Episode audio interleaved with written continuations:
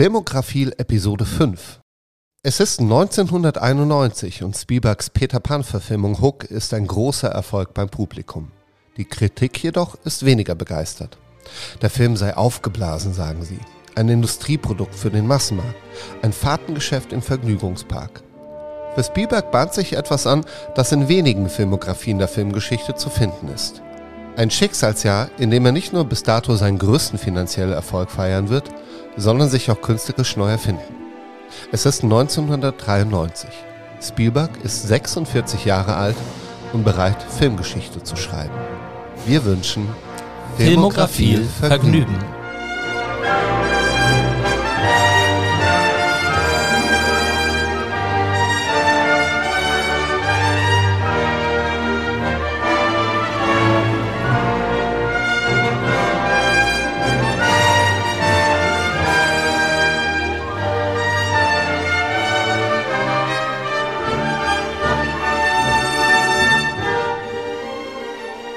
Gegenüber von mir sitzt der wunderbare Filmemacher und Serienautor Till Kleinert.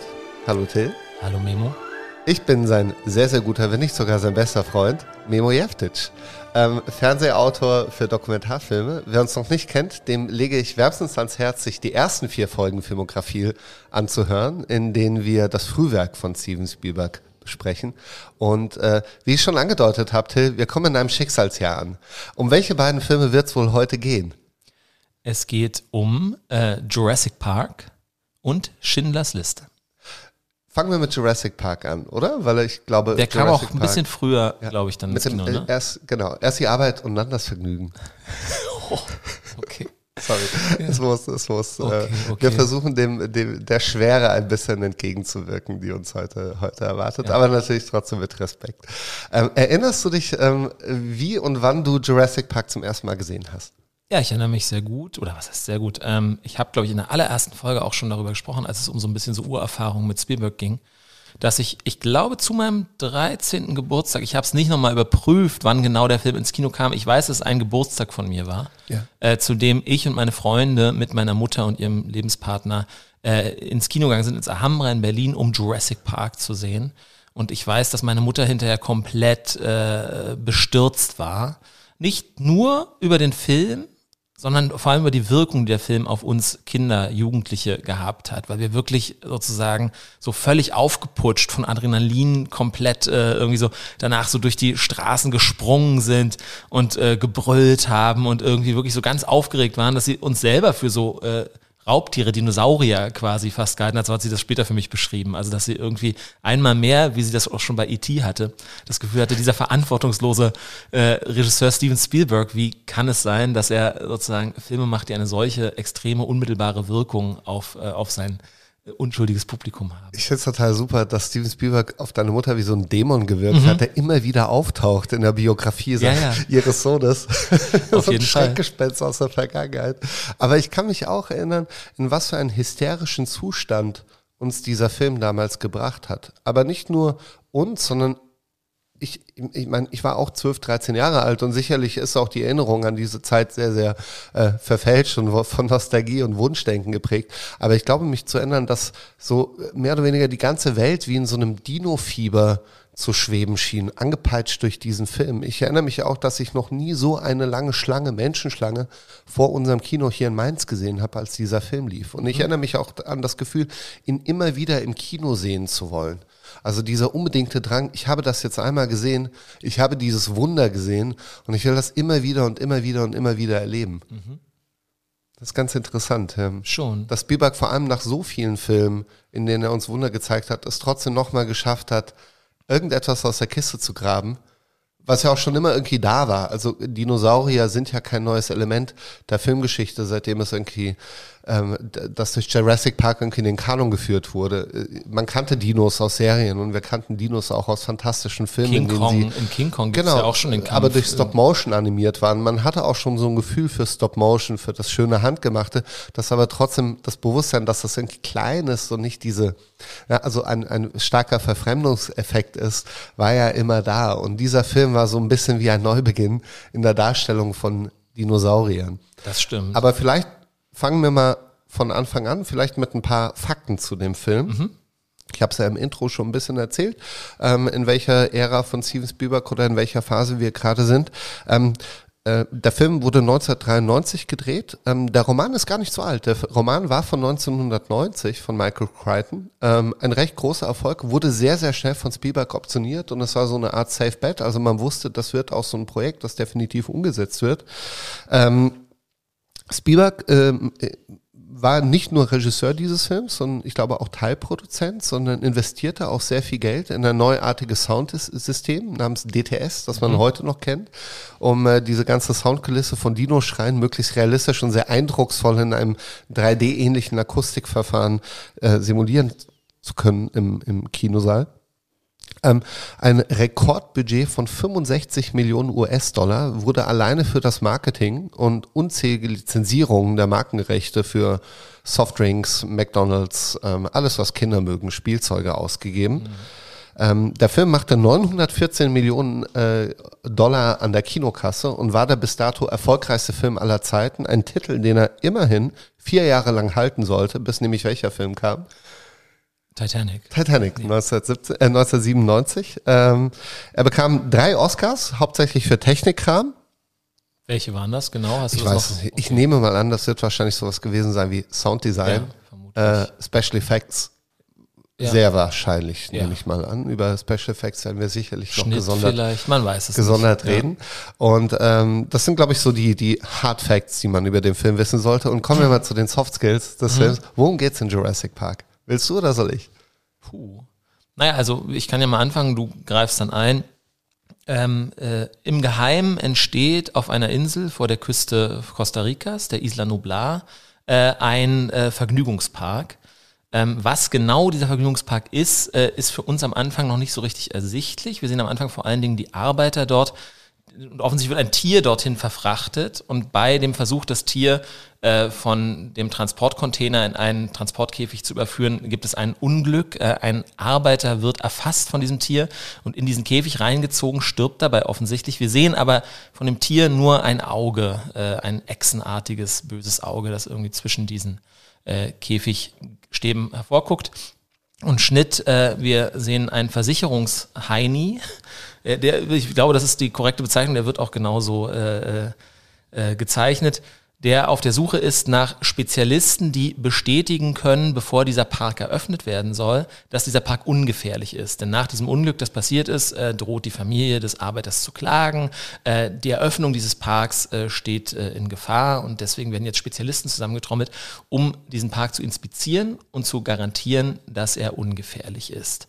Und äh, wir lernen sozusagen dann äh, vor allen Dingen äh, Dr. Grant, einen Paläontologen, also einen Dinosaurier-Spezialisten, äh, auf seiner Arbeit kennen, gemeinsam mit seiner Freundin Ellie Sadler, gespielt von Sam Neill und Laura Dern, ähm, die besucht werden von äh, einem Investor ihrer Forschungsarbeit, Dr. Hammond, der auch der Betreiber eben jenes äh, Vergnügungsparks ist.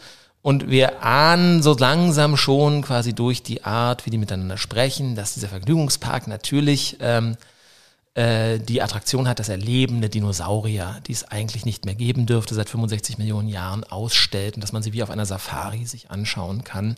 Ähm, das ist durch ein äh, quasi äh, technisches Verfahren, bei dem aus Mücken, die in Bernsteinminen gefunden wurden, eingefroren, äh, glaube ich, Blut entnommen wurde, dass diese wiederum von Dinosauriern gezogen haben. Daraus konnte man dann die DNA entschlüsseln und, äh, und äh, quasi dann künstlich Dinos im Labor züchten. Ähm, genau. Und ähm, was also passiert ist, ist eine Gruppe von Leuten, dann kommt auch noch so ein Chaosforscher von Jeff Goldblum gespielt äh, dazu. Sexy ihren, Jeff ihren Goldblum. Schon sexy Jeff Goldblum auf jeden Fall. Äh, die, die Enkelkinder von Dr. Hammond, dem Betreiber des Parks, kommen auch noch mit dazu. Und die begeben sich dann eben auf so eine kleine Fahrt durch den Park, um sozusagen festzustellen, dass das alles ja ganz harmlos ist. Aber natürlich kommt es ein bisschen anders. Äh, denn zum einen äh, kommt ein großer Sturm und es fallen auch noch die Zäune aus äh, und plötzlich äh, ist alles äh, ganz grausig Genau. Ja, ganz, kommt alles ganz anders. Es kommt als, ganz anders als gedacht. Als, ja. als geplant, aber vielleicht auch äh, besser als geplant für uns als, als Zuschauer. Auf jeden Fall. Ja. Ähm, du hast äh, die Eingangssequenz. Ich würde sagen, wir gehen einfach mal in die, mhm. in die Sequenzanalyse. Mhm. Ähm, du hast ja ähm, den Anfang ganz schön, schön beschrieben. Was ich am Anfang so interessant finde, ist, dass äh, wir schon in der ersten Szene äh, zumindest Teile eines Dinosauriers sehen, dieses Velociraptors, mhm. der ähm, als animatronische Puppe nachgebaut wurde von Stan Winston. Mhm. Ähm, das finde ich ganz interessant, weil ähm, gleich äh, oder in der ersten Szene direkt zu eröffnen mit äh, dem, wie soll man sagen, mit dem Fund des Films ist eine ungewöhnliche Entscheidung. Es erinnert mich ein bisschen an die Eröffnung von E.T., mhm. was ähnlich funktioniert. Da ist irgendwas, was nicht in diese Welt gehört ja, wie alles aufgebaut ist, szenisch, also wie es sich auch anbahnt durch visuelle Codes, glaube ich, mhm. ähm, raschelnde Blätter, ähm, äh, Geräusche und ähm, ich glaube auch so Lichter von mhm. ähm, diesen äh, Helikoptern, wenn ich es mhm. richtig, oder was ist auch ja, ja, aber ist, es, ist, ja. es ist nicht so richtig klar, diese, diese Lichter sind ja bei Spielberg oft so fast äh, so, quellenlos, die sind einfach da und geben dann dieses Backlight und dieses irgendwie äh, Unheimliche. Ja, weil, weil ich finde den Anfang so interessant, weil wir ja ähm, zwei Darstellungen von Dinos haben. Wir haben eben diesen Dino in der ersten Szene als animatronische Puppe, was auch uns immer wieder ähm, durch den Film begleitet. Also äh, Puppen, die man anfassen kann, die ein elektronisches Skelett haben, mhm. das äh, möglichst äh, natur- oder realitätsnah äh, eine Illusion erzeugen soll. Und wir haben die computeranimierten Dinos. Und ich habe das Gefühl, dass wir fast schon so eine Zweiklassengesellschaft an Effekten aufmachen. Und man sagt, okay, wir geben euch zuerst die animatronische Puppe, die ihr schon kennt aus der Filmgeschichte und aus vielleicht Werken eurer Kindheit. Und wir zeigen euch aber auch ein Wunder mhm. in Form eines voll computeranimierten Dinos, dessen Bewegungen ja viel flüssiger sind und der viel quasi realistischer wirken soll. Genau, also es ist interessant, die Frage, ob es auch so, so eine Art von äh, unterschwelliger Dramaturgie sozusagen Überlegung dazu gab. Ähm, was ich halt aus heutiger Sicht, vielleicht greife ich da auch ein bisschen vorweg, aber für mich ist es tatsächlich so, dass ich die animatronischen Dinosaurier sehr viel beeindruckender finde in dem Film aus heutiger Perspektive. Natürlich, ja. Als ich äh, die sozusagen vor allem in den White Shots dann verwendeten äh, äh, CGI-Animationen ja. finde. Das war damals sicherlich noch ein bisschen anders. Ja, was heißt bisschen? Ich glaube, ich glaube ein bisschen viel. Hm. Weil an, an CGI ähm, also an computeranimierte Bilder haben wir uns einfach sehr gewöhnt an der Zwischenzeit, wohingegen die animatronische Figur fast schon zu so einer Art Liebhaber, Liebhaberprojekt geworden ist. Ähnlich wie es auch Stop Motion heutzutage, wenn du dir Pinocchio zum Beispiel ansiehst, mhm. ähm, der besonders beworben wird dafür, dass er eben händisch gemacht ist. Ja. Also das Händische, das, das, äh, was ja auch immer einhergeht mit so einer liebevollen Sorgfalt, die investiert mhm. wird. Ich glaube, das ist heute die Ausnahme. Aber ich kann mich erinnern, Kommen wir cut to the chase. Ja. Ähm, du, hast ja, du hast ja beschrieben, die kommen dann auf dieser Insel an mhm. und äh, wissen ja immer noch nicht so genau, warum sie dort sind. Und dann gibt es ja diese eine Szene, wo John Hammond, der Betreiber mhm. des Parks, sie mitnimmt auf einen kleinen Ausflug. Genau. Sie fahren dann hoch auf eine Wiese. Ähm, und dann gibt es diesen typischen Spielberg-Shot und äh, im Grunde so ein bisschen das Ich zeige euch ein Wunder. Ja, der ist vor allem, der ist ja fast auf fast auf, finde ich, so überzogen, ironische Weise in die Länge gezogen. Also weil du hast, der ist genial. Du hast erst Dr. Grant, der irgendwie was sieht, so aufschaut, aufstehen muss, die Kamera fährt hoch, er guckt aus dem Dach, er nimmt seine Sonnenbrille ab, aber wir sehen es immer noch nicht. Wir, schneid, wir, schneiden auf seine Freundin Ellie Settler, die noch in so einem Prospekt liest. Plötzlich kommt seine Hand von oben, greift hey, nach ihrem Kopf, äh. dreht den Kopf in diese Richtung. Auch sie steht auf, nimmt die Sonnenbrille ab und erst dann sehen wir, was sie sehen. Also das ist ja gut, wenn Spielberg gewesen wäre, ja, ja. die ihren Kopf in die richtige Richtung Also man hätte diesen, ja. man hätte, wenn man jetzt so einen SNL, Saturday Night Live Skit oder sowas daraus machen wollen würde, würde man das einfach unendlich in die Länge ziehen, dass jetzt so noch weitere Figuren sozusagen sozusagen aufschauen. Und du hast dann eben diese staunenden Gesichter, ja. die wir auch aus seiner Filmografie kennen. Mhm. Dieses, ne, das zuerst der, der Reaction-Shot, der irgendetwas Un Unfassbares sieht am Horizont, ja. ja, und uns dann revealed, was es ist. Hier ist es, ja, wie du sagst, fast schon ironisch gebrochen, weil diesen Dino zu übersehen, wenn du mit einem Jeep auf den Allerdings, Dino zufährst, der so groß ist wie ein Hochhaus, ist sehr, sehr schwer, glaube ich, ihn erst unmöglich. zu bemerken, wenn du den Kopf zur Seite drehst. Ja. ist, ist, aber das ist, glaube ich, diese filmische Überhöhung, die es, ähm, die ihn vielleicht auch bis zu dem Zeitpunkt ausgezeichnet hat. So, ähm, Ich finde es, also ich, genau, ich stelle mir die Frage in dem Moment überhaupt Ja. nicht, aber natürlich, wie du gesagt hast, es hat mit Wirklichkeit nichts zu tun in Ja. dem Sinne, sondern Ja. es ist eher so eine Art von, ja, so da, dieser transzendente Moment wird irgendwie einfach eingefangen. Wir sehen zum ersten Mal etwas, das es eigentlich nicht geben kann. Und dazu natürlich die imposante Musik von John Williams, in die wir jetzt mal kurz reinhören. Das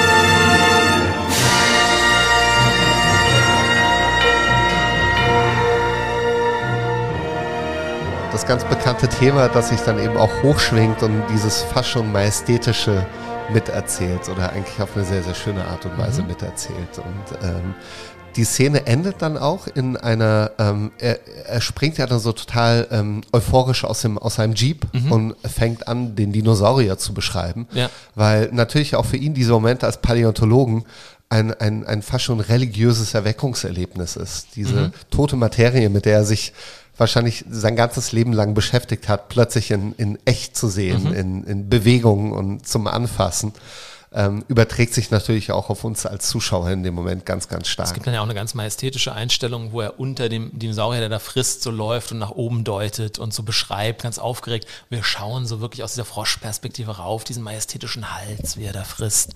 Das ist schon natürlich beeindruckend, selbst wenn man heute, finde ich, schon dann auch so diese, die Seams davon sozusagen noch stärker sieht mit einem CGI-geschulten Auge, dass man irgendwie sieht, ja, die sind so ein bisschen komisch ausgeschnitten, die menschlichen Darsteller vor dieser, vor diesem Backdrop und so weiter, aber das ist schon trotzdem toll natürlich. Was die Szene dann, ähm, genau, es gibt ja dann, die Szene endet ja dann in so einer Art Candy-Shot, wo sie dann eben nochmal zur Seite schauen und dann äh, der Film in, äh, in eine sehr weite Einstellung springt, wo wir am Horizont unzählige Dinos sehen. Auch hier Und wieder, die bis, die bis eben übersehen wurden. übersehen komplett. wurden, ja eine komplette Herde, wieder aus, hoch aus großen Dinosauriern.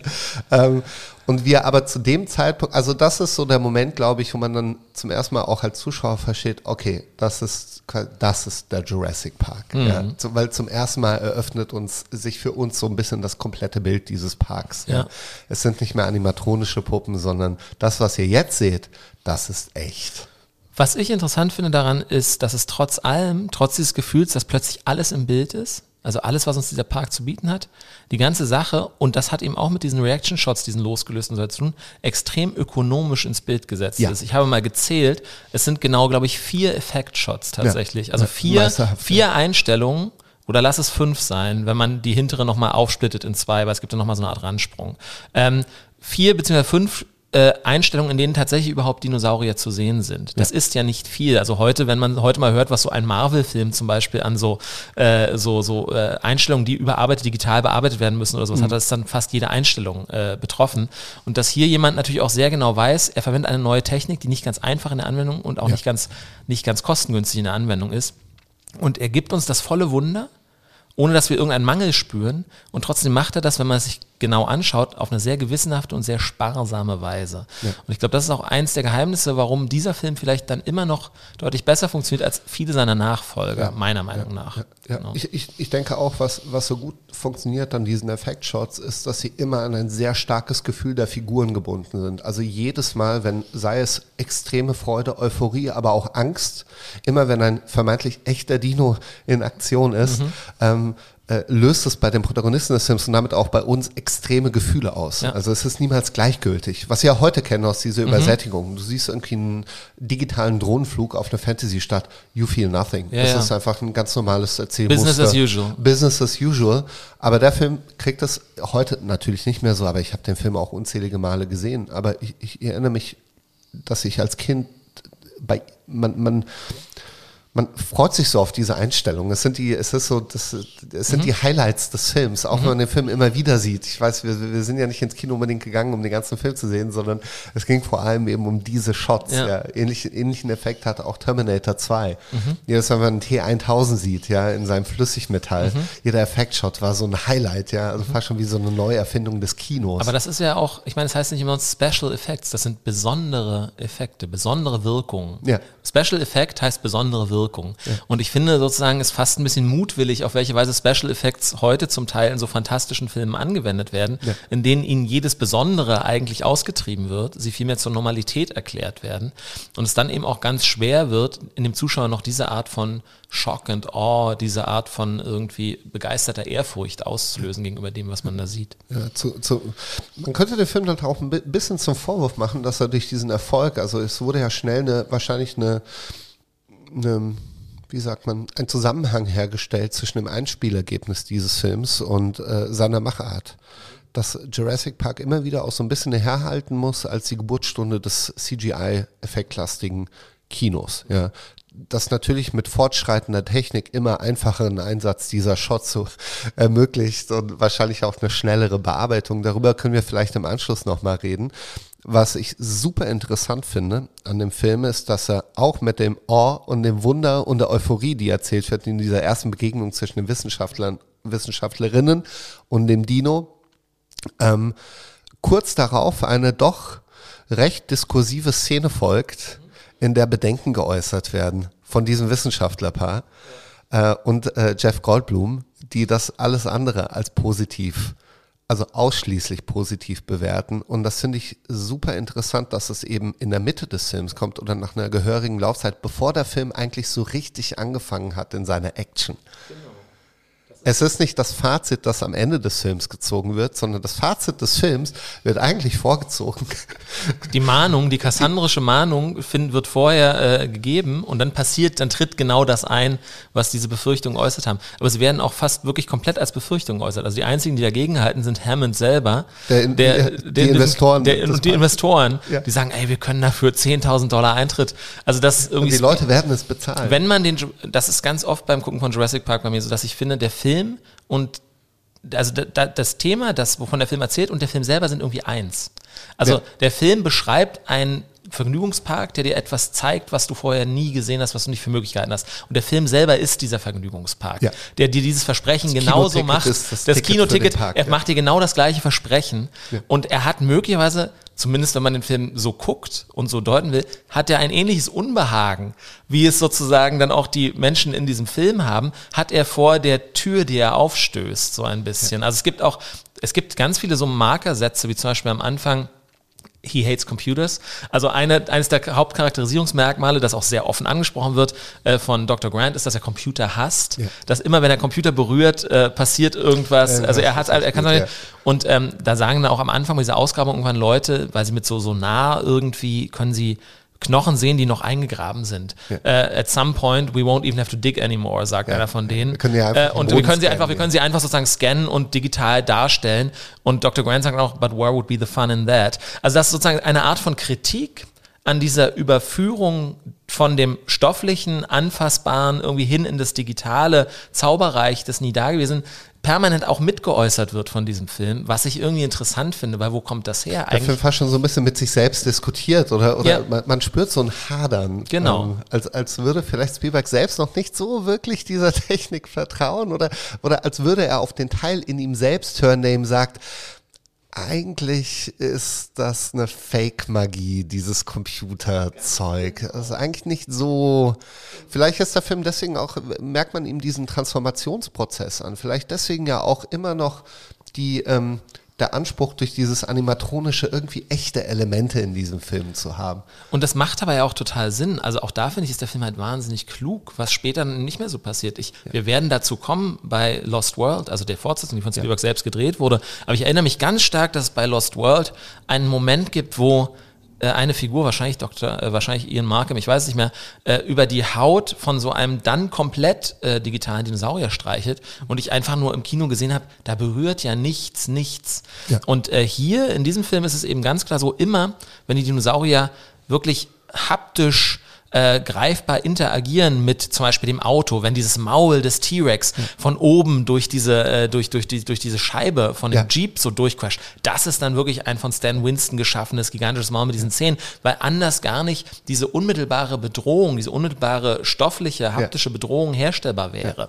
Und das ist halt auch sehr klug, finde ich, wie er das einsetzt, dass er eben dieses CGI dann eben eher für diese großen Panoramen, in denen auch viele Dinos auf einmal in Bewegung sind genau, und so weiter. Für, für, die weiten Aufnahmen. Genau. Ich glaube, das kann man auch so ein bisschen so zur Regel des Films machen. Also mhm. immer, wenn der Film einen weiten Shot hat, ja. ähm, äh, der möglichst viel zeigt, dann haben wir in der Regel einen CGI-Dino. Aber sobald es um die nahen Einstellungen geht, auch in Interaktion mit den mit den mit dem Maincast, ja, ähm, sind es animatronische Puppen. Ähm, es gibt ja auch diesen sehr emotionalen Moment des Films, wo sie auf eine kranke Triceratops-Mutter treffen, ja, und sehr, sehr stark agieren. Also auch da ganz interessant, dass, und, und da ist es wirklich ein sehr, sehr großes Modell das gebaut werden musste. Aber ich kann es auch nachvollziehen, weil sie wirklich direkt mit diesem Wesen interagieren. Sie müssen es anfassen und er legt sich ja auch. Er legt sich auf ihren Bauch. Wie hätte man das? Den Herzschlag, ja. das wäre wahrscheinlich. Heute wäre es möglich. Heute würde man es auch einfach machen. Ja. Ähm, aber damals sicherlich auch so ein bisschen der der Technologie ja, oder der mangelhaften Fall. Technologie geschuldet. Ähm, ich will, ich weiß nicht, ob ich damit vorweggreife, aber weil wir auch gerade über das Unbehagen gesprochen haben, dass vielleicht Spielberg selbst gegenüber diesem Vergnügungspark, den er selbst sozusagen schafft, der dysfunktionale Vergnügungspark, ja. ähm, was ich, weil du gerade beschrieben hast, dass wir schon in der ersten Szene sehen wir sozusagen, zumindest in, an, in Teilen sozusagen den ersten Dinosaurier. Es gibt etwas, das wir noch vor dem Dinosaurier sehen, in, glaube ich, der zweiten Einstellung. Wir sehen diese Bauarbeiter, die alle diesen Helm tragen, auf dem das Logo des Parks drauf ja. ist. Das heißt, auch hier ist dieser Film sozusagen, finde ich, ein Novum, weil er erzählt von einem Park, der natürlich eigene Franchise, äh, äh wie soll man sagen, wie nennen das, Merchandise-Produkte und so weiter ja, so und ein Branding, CI, der ein Branding, eine CI ja. sozusagen verwendet, die unglaublich den ganzen Film durchzieht, auch das Production Design, die es bis heute gibt, die aber auch die, die, die, die CI und das Production äh, und das Merchandise äh, sozusagen, äh, wie sagt man, Logo des Films selber ist. Also auch hier wieder dieses in Einsetzen des Films und, äh, und, und des Vergnügungsparks, von dem er erzählt, das ist genau das Logo des Films Jurassic Park, das auf allen Postern drauf ja, ist. Ja, aber es ne? ist halt die Ironie, dass alles, was der Film ja am Ende mitteilt, ist eigentlich, dass dieser Park eine ganz schön beschissene Idee war. Natürlich. Und trotzdem der Park natürlich die Millionen, ja, ja. indem er Sehnsüchte nach genau diesem Park erfüllt, ja. Aber das ist wahrscheinlich so eine Art psychologische Fuge, die man akzeptieren muss. Äh, ähnlich wie äh, Genussmittel ähm, niemand wird dir erzählen, dass Zucker gesund ist und, ja. und Fett und trotzdem natürlich ähm, greifen wir. Ja, aber das hat natürlich eine gewisse Schamlosigkeit. Also zu, ja auch kindlich, zu ne? erzählen davon, äh, wie, wie sehr das sozusagen eigentlich als eine total bescheuerte Idee ist und dann aber natürlich Milliarden in Merchandise-Umsatz zu machen mit genau ja. sozusagen dem Rekurrieren auf diesen Park. Ja, ne, also, ja, vielleicht, aber vielleicht ist das auch dem der Romanvorlage geschuldet. Michael Crichton neigt oft dazu, eben seine eigenen Stoffe in so einen Diskurs, literarischen Diskurs zu setzen, wo die Figuren selbst über die, den den, die, quasi die zentrale Idee des Stoffs. Man muss dazu sagen, ähm, der Grund, warum es überhaupt diesen Diskurs gibt, ähm, ist, dass die WissenschaftlerInnen natürlich sehr früh Bedenken äußern, dass ähm, es äh, ethisch verantwortungslos ist, ähm, Leben in so einer Form zu manipulieren und natürlich auch Bedenken äußern, dass, dass Dinos ja verdammt gefährlich sein können, woraufhin ähm, die, die Parkleitung, John Hammond, sie informiert, dass sie durch einen genetischen Trick ähm, ausschließlich Weibchen produziert haben, die sich ja nicht mit sich selbst fortpflanzen können. Ähm, woraufhin einer der Wissenschaftler, gespielt von Jeff Goldblum, ähm, sie darauf hinweist, dass Leben immer einen Weg findet. Und äh, es auch wiederholt und dieses Leben findet immer einen Weg, selbst wenn wir Menschen nicht antizipieren können, wie, weil wir keine Götter sind ähm, und auch nicht die Natur, ähm, läuft äh, unsere ganze Existenz und die Geschichte unserer Erde und aller Lebewesen immer darauf hinaus, dass Leben einen Weg findet. Und das ist so ein bisschen die innere Handlung des Films, würde ich sagen, weil dieses Leben findet einen Weg sich auch in anderer Hinsicht äußert. Ja, zum Beispiel in dem Verhältnis von Sam Neill, dem quasi dem Hauptpaläontologen, der Hauptfigur des Films, äh, der ein Problem mit Kindern hat. Vielleicht können wir darüber reden. Vielleicht können wir darüber reden, bevor wir zu der ersten großen Action-Szene kommen, nämlich dem T-Rex-Angriff, den glaube ich jeder äh, nicht mehr vergisst, der den Film schon mal gesehen hat. Auch genau, das stimmt. Let's talk about the kids. The kids, ja. Hier ist sozusagen für mich ein Punkt tatsächlich, an dem ich, also ich finde es inhaltlich wahnsinnig spannend, über die Kinder zu reden. Ich will gleich sagen, also die erste Interaktion zwischen Kindern und äh, Dr. Grant ist, er macht eine Führung für offensichtlich interessierte Touristen an dieser Ausgrabungsstätte in Montana oder wo das immer ist. Und äh, er erzählt davon seine Theorien darüber, wie Dinosaurier möglicherweise wie Vögel, die wir heute kennen, aus Dinosauriern hervorgegangen sind. Und dann gibt es da ein besonders vorlautes, naseweises, dickes Kind. Hässlich, das, hässlich, hässlich, hässlich. Das hässlichste Kind im ganzen Film. Das ihm äh, sozusagen dann widerspricht, hä, das habe ich aber ganz anders gehört.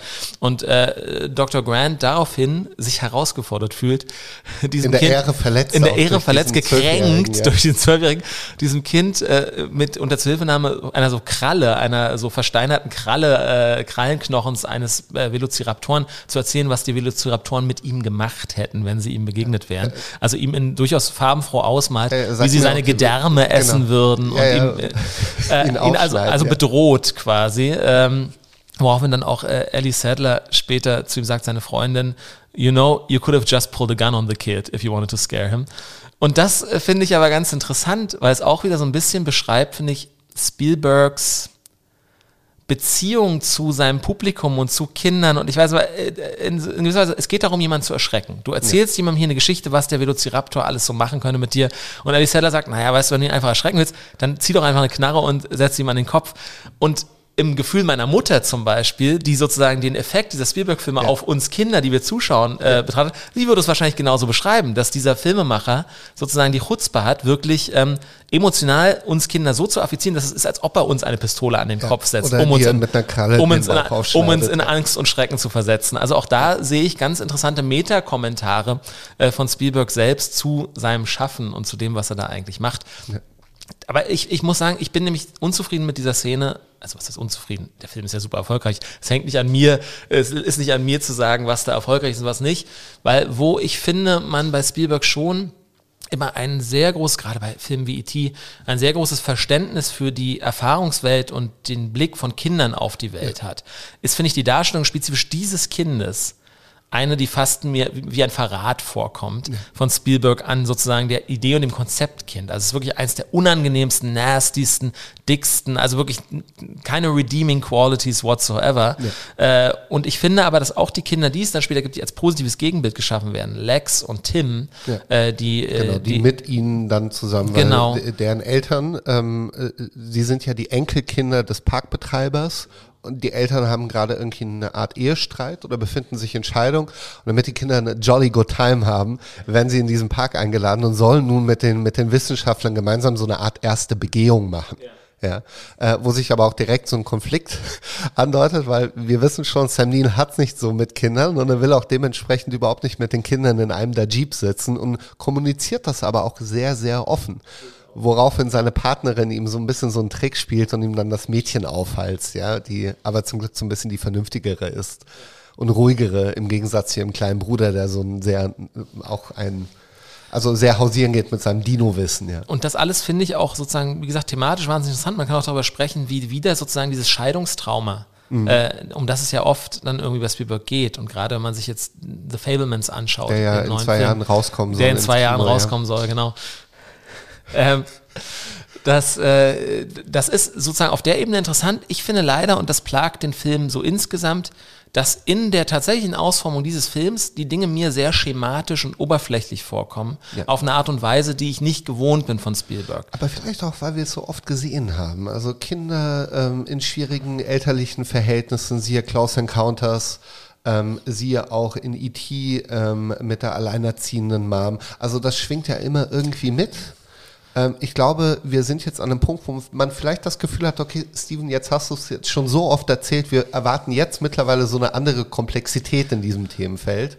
Oder ich habe sogar das Gefühl, dass das vorher komplexer behandelt. Also hier habe ich das Gefühl, die Figuren werden insgesamt für mein Gefühl funktionaler geführt Ja. in dem Film Jurassic Park, als sie es in seinen früheren Filmen. Definitiv, Selbst bei ja. Jaws. Jaws ist vielleicht der Film, der am vergleichbarsten ist im Effekt mit dem, was Jurassic Park macht. Dennoch habe ich das Gefühl, dass es ein viel grundlegendes Interesse an den Figuren gab in Jaws, ja. als es zum Beispiel hier der Fall ist. Hier habe ich das Gefühl, die Figuren haben das, was ich vorher manchmal beschrieben habe bei E.T. zum Beispiel, dass ich das mag, dass es bei Spielberg nicht so gibt, dass es wie so ein tidy Arc gibt ja. für die Figuren, mhm. der dann am Ende sozusagen ganz klar, man hat das und das erlebt und dadurch hat man jetzt, ist man jetzt bei dem und dem Ergebnis angekommen in Bezug auf das und das Problem, das am Anfang formuliert wurde mhm. für die Figur. Mhm. Und das ist jetzt hier aber ganz stark so. Dr. Grant am Anfang kann keine Kinder leiden, grummeliger Typ, wird dann von seiner Freundin und der Situation in Jurassic Park ein bisschen dazu gezwungen, mit Kindern zu interagieren. Weil sie ja vielleicht auch gerne genau. welche hätte mit ihm. Ja. Und lernt dadurch dann aber diese Verantwortung zu übernehmen für die Kinder und ist am Ende eben wie so geheilt. Und Grunde sind es ja so Testkinder, die beiden, ja, ja für ihn. Ne? Also genau. kann er, wenn er, so ein bisschen wie Paare, die sich ein Haustier besorgen und oh wenn, wenn wir es schaffen, gemeinsam auf die Katze aufzupassen, dann sind wir ready für ein eigenes Baby.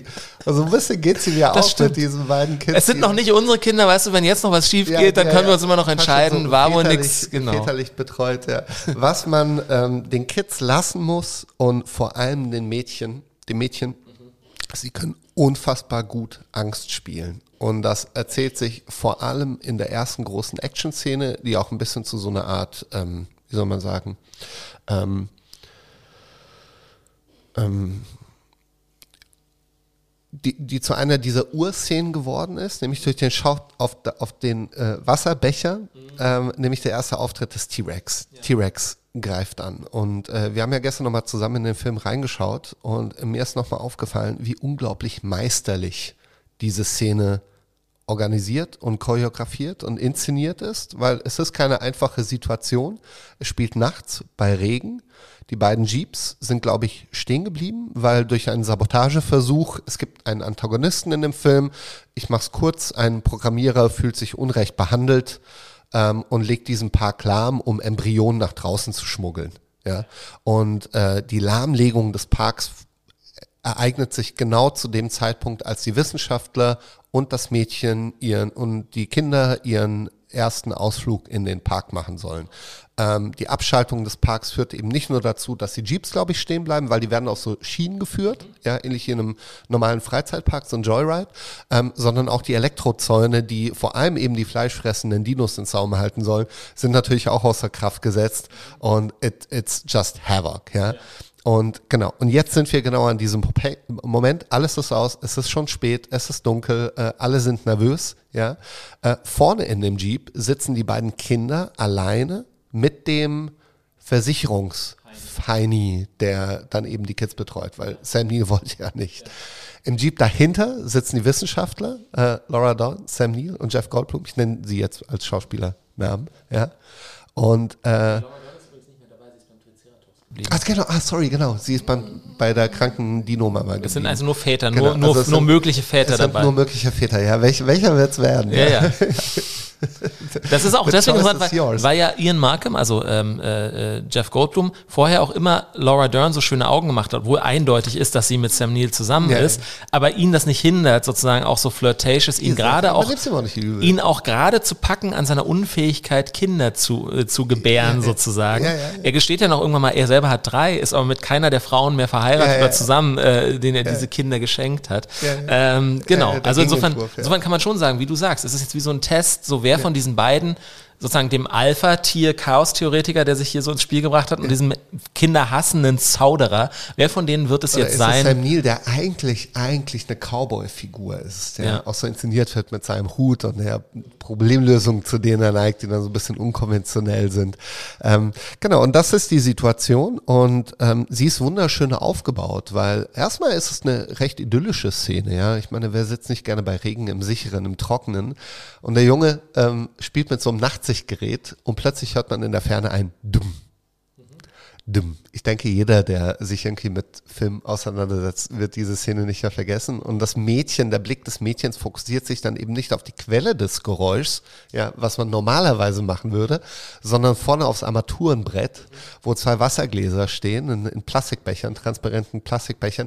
Und jedes Dumm führt zu einem konzentrischen Kreis, ne, so einer kleinen Miniwelle, ja, ähm, in der sich natürlich eben der Auftritt des T-Rex dann anbahnt, den wir zum ersten Mal auch als animatronische Puppe sehen sehen, Ja. weil er direkt neben dem Fenster, ich glaube, des Mädchens Wir sehen hier auch nochmal, apropos äh, Waffe, pull a gun on the kids, so irgendwie. Das ist immer, wir haben es hier immer noch mit einem Familienfilm zu tun, der einer Familie großen Spaß bereitet.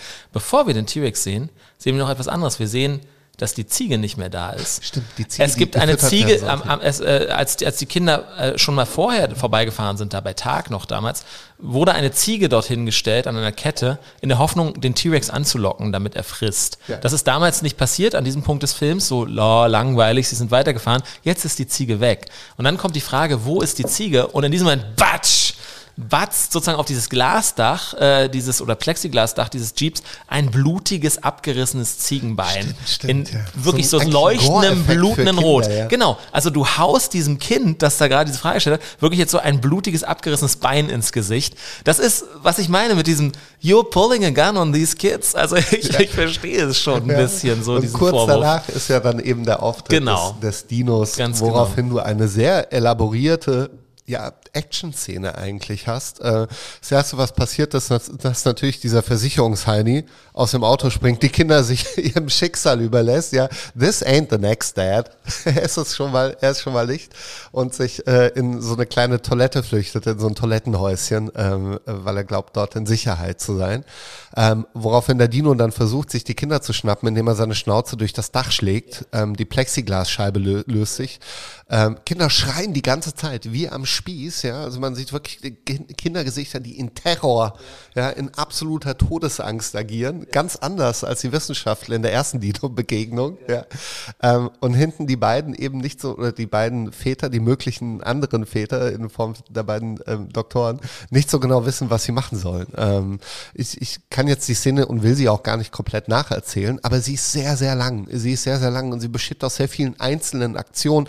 Irgendwann versucht dann der Dino ähm, das Auto umzudrehen, schafft es auch, stummt es an werden noch in den Schlamm gepresst, genau. Ähm, die Wissenschaftler müssen agieren. Ähm, Jeff Goldblum versucht den Dino mit einer äh, Fackel irgendwie abzulenken, ähm, was auch nicht wirklich gelingen wird. Äh, so suggeriert, dass der Film tödlich verletzt. Ja. Äh, Sam Neill muss sich der Kids annehmen, dann äh, schafft es, das Mädchen rauszuziehen. Der Junge ist aber noch im Auto gefangen, woraufhin sie sich äh, an der Wand abseilen und der Dino versucht aber das Auto mit dem Jungen da drin über die Klippe zu schieben. Ähm, also es ist wirklich ähm, Spielberg so in absoluter Meisterschaft der lesbaren und auch bis zum Ende unglaublich spannenden Action-Inszenierung, die niemals nachlässt auch. Äh, klar, weil der alte Trick wir haben zu dem Zeitpunkt die Figuren ja auch irgendwie lieb gewonnen. Wir haben recht viel Zeit mit ihnen verbracht. Und hier steht was auf dem Spiel. Weil zu dem Zeitpunkt hat er Dino schon zwei Typen erledigt, nämlich den Versicherungsvertreter und Jeff Goldblum. Ja. Mussten schon ins Gras beißen. Ja. Das, das stimmt, wobei ich gar nicht weiß, also weil ich bleibe dabei, ob die Identifikation mit den Figuren und dieser Wunsch, dass es spezifisch diesen Figuren gut geht, so stark hier im Raum steht, bin ich immer noch nicht sicher, weil die Affekte, die direkten Affekte sind so stark in dieser Szene, dass ich glaube, es könnten irgendwelche Es Kinder ist sein. so gut ich glaube, ich ja, glaube, diese. Szene würde, du kannst diese Szene aus dem Film rausnehmen und jemandem zeigen, einfach mit Beginn da. Ich glaube, sie würde in ihrer Wirkung fast nicht nachlassen. Sie ist wie so eine Art von Film im Film, so ein Centerpiece. Ich erkenne da auch am größten die Meisterschaft von Spielberg In dieser Szene. in dieser Szene. Absolut, ja. Ich finde, ich finde auch, der Film hat, und es hat viel mit diesem, mit der Art Direction zu tun, die auch sehr auf dieses Corporate Design dieses Parks geht und so weiter. Der Film hat oft, gerade am Anfang, was irgendwie ungewohnt glattes und ungewohnt so ein bisschen auch eben so äh, aseptisches, Ja. weil er eben wie so dieses Happy Meal aussieht, dass er, dass er irgendwie sozusagen beschreibt. Und hier bricht er aus diesem Happy Meal aus, sozusagen. Es ist so wie, als ob der Plastikdino, der im Happy Meal als Beilage mit drin ist, plötzlich rausspringt und alles so. Und, und hier wird plötzlich wieder diese Meisterschaft äh, und diese Lebendigkeit dieses Regisseurs sichtbar. Ähm, und das finde ich wirklich irre. Und der Film, diese Szene, diese Sequenz sitzt auch genau in der Mitte des Films. Ja. Also eigentlich beschreibt sie ja, jetzt geht's eigentlich erst, jetzt verliert alles, alles gerät außer Kontrolle. Was, wenn man den Film beschreibt, Außenstehenden, wahrscheinlich so ganz am Anfang stehen würde. Ein Dino-Park gerät außer Kontrolle. Faktisch passiert es nach der Hälfte der Ja. Filmlaufzeit. Ja. Ähm, ja, weil diese Szene natürlich auch alles, wovor die Wissenschaftler gerade mal vor 15 Minuten gewarnt haben, sich in dieser Szene komplett einlöst. alles. Oder, oder außer. Aber das, es muss natürlich auch, glaube ich, ähm, dramaturgisch gesehen, muss es, ähm, muss es so eine devastating Wirkung haben. Ja, also ab dem Zeitpunkt ist ja nichts mehr sicher. Der Park ist ja einfach nur ein unglaublich feindseliges Setting. Das wird dann so ein bisschen relativiert, weil natürlich die pflanzenfressenden Dinos ähm, trotzdem weiter. Genau, man muss auch durchatmen können. Das folgt darauf, ähm, um es abzukürzen. Was daraufhin folgt, ist für mich so ein bisschen so typisches 90er Jahre Writing, weil wir jetzt auf einmal mit sehr vielen Missionen konfrontiert sind, ähm, in Form von A, B und vielleicht auch sogar noch C-Plot. Ähm, die äh, Sam Neill mit den beiden Kindern muss zurückfinden in die sichere Zentrale. Was? Zum Visitor Center. Zum Visitor Center, weil sie dort safe sind, vermeintlich safe.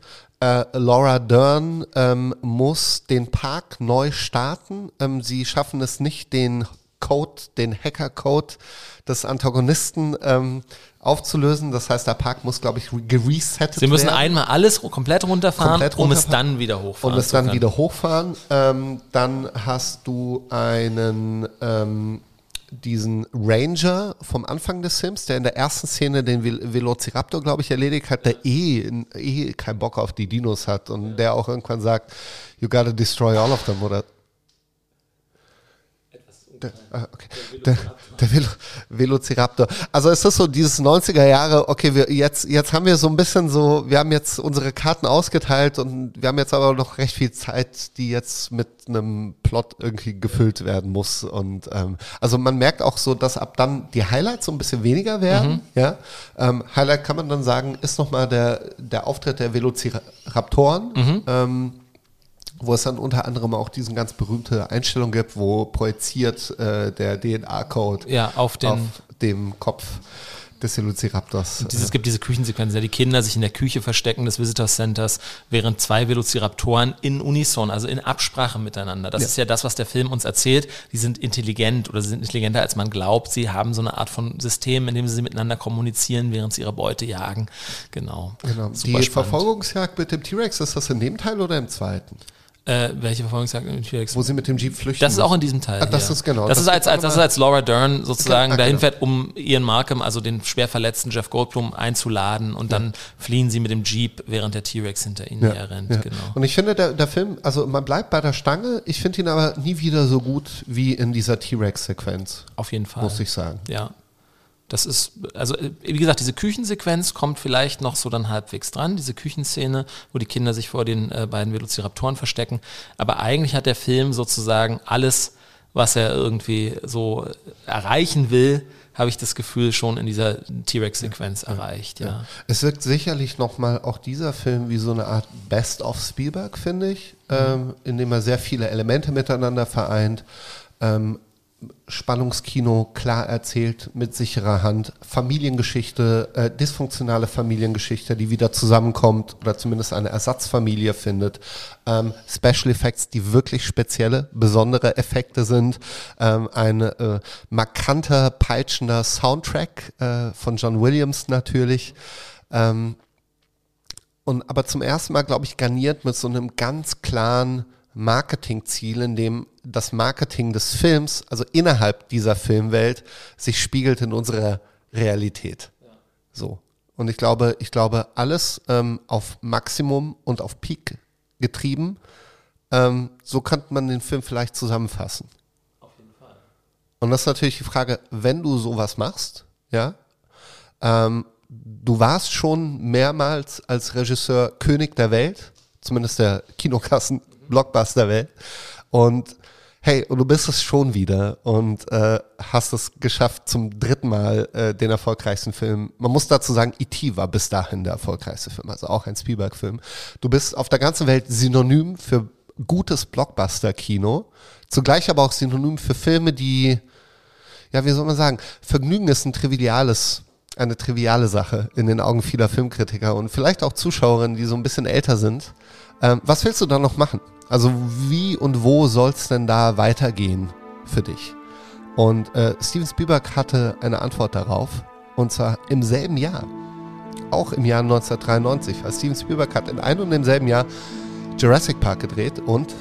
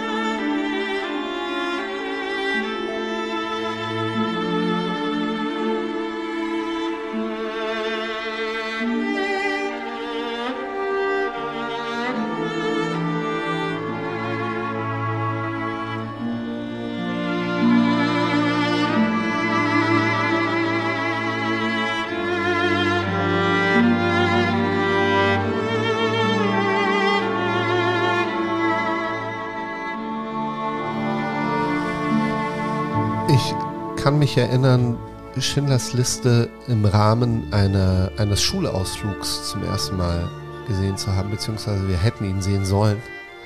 Äh, zehn Minuten vor Einlass ins Kino wurden wir von unserer Klassenlehrerin informiert, dass ein Elternpaar, ein unbekanntes Elternpaar, ähm, sich beschwert hat bei der Schulleitung, dass Oh. wir ja noch zu jung seien, uns mit einem derart grausamen Kapitel deutscher Geschichte auseinanderzusetzen.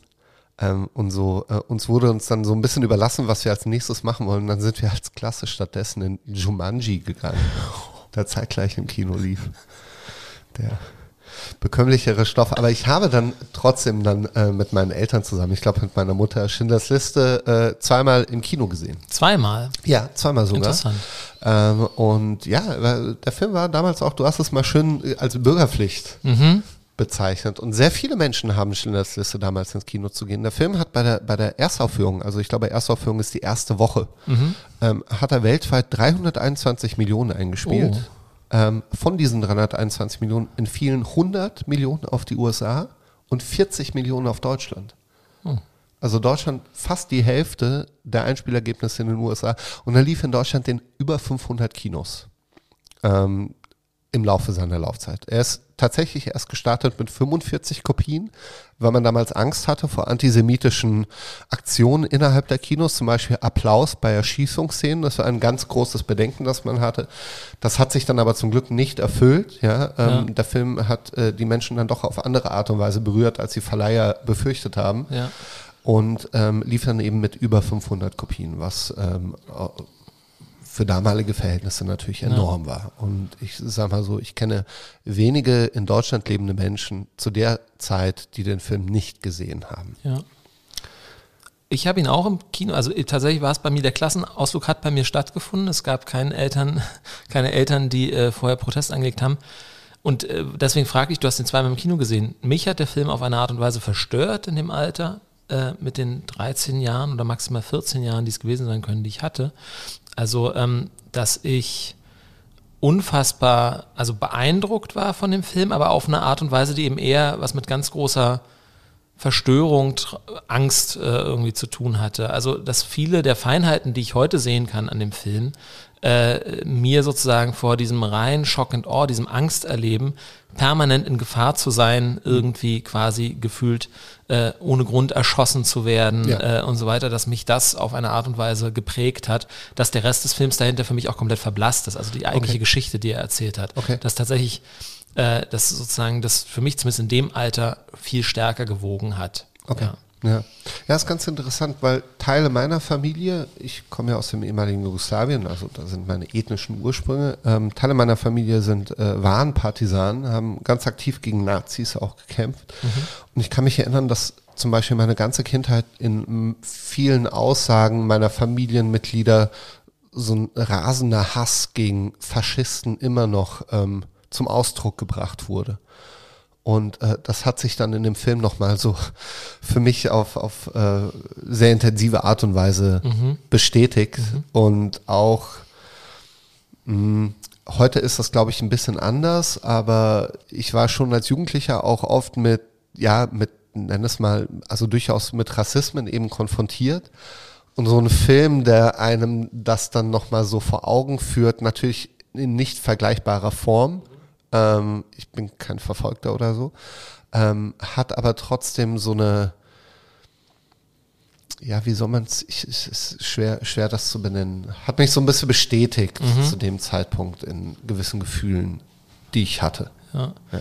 Also für mich war es interessant, weil ich finde, der Film hat ja auch sozusagen, das ist ja vielleicht auch ein Vorwurf, den man ihm manchmal macht von manchen Seiten, er hat ja eigentlich so eine Art kathartischer Wirkung oder er läuft auf so eine Katharsis hinaus, dass irgendwie trotz allem in all dem Grauen oder aus all dem Grauen Life finds a way, dass ich tatsächlich so was wie eine Art von Sinn und was Gutes irgendwie dagegen stemmen kann und am Ende auch so was absolut Gutes irgendwie äh, quasi stärker sein kann und bestehen kann und auch sozusagen sich dagegen behaupten kann. Und, es Wunder gibt. Genau, Auch, auch ja, hier ist Steven auch- Spielberg seinem ja, Wunder darüber äh, treu bleibt. Darüber wird ja. zu sprechen sein. Das ist ein fantastischer Film. An zumindest wenigstens einer Stelle ist es ein fantastischer Film, in dem etwas geschieht, das sozusagen sich nicht erklären lässt. Ähm, äh, aber das ist für mich in der Erstwirkung tatsächlich nicht angekommen. Okay. Also tatsächlich für mich, äh, also so schön die Rede am Ende ist äh, und das Gute und man hätte, wer nur einen Menschen rettet, rettet die ganze Welt. Ja. Für mich ist sozusagen das Grauen, Ja. dass er der Film beschreibt und dass er ein reales Grauen ist. Zum Teil, darüber haben wir gesprochen, zum Teil mildert der Film das reale Grauen ja sogar ab. Ähm, äh, um es irgendwie äh, für den Zuschauer halbwegs bekömmlich zu machen, äh, dass das für mich leider in dieser Erstanschauung so viel stärker gewogen hat, als jeder Versuch, dann noch so eine Art von äh, am Ende sozusagen Erleichterung oder positiver Wendung daraus zu holen. Das geht mir heute auch ein bisschen anders, wenn ich den Film schaue, aber es hat viel mit den Affekten zu tun, die der Film natürlich auch Aber er beschönigt, also in gewissen Momenten beschönigt er nicht oder, oder er schwenkt nicht weg. Ja, ähm, Ja. äh, Obwohl der Film FSK 12 ist, ja, also dieselbe Freigabe hat wie ein Jurassic Park. Ja. ähm, äh, hat er doch eine Gewaltdarstellung, die sicherlich aber auch einer, einer ethischen Verpflichtung eben ähm, so gezeigt werden soll in ihrer Unverblümtheit, äh, um zu sagen, so ist es geschehen. Ähm, let's talk about this movie. Ähm, ganz kurz ein paar Hard Facts. Ähm, Steven Spielberg hatte schon längere Zeit vor, diesen Film zu machen. Ähm, ich glaube, sie haben zehn Jahre daran gearbeitet.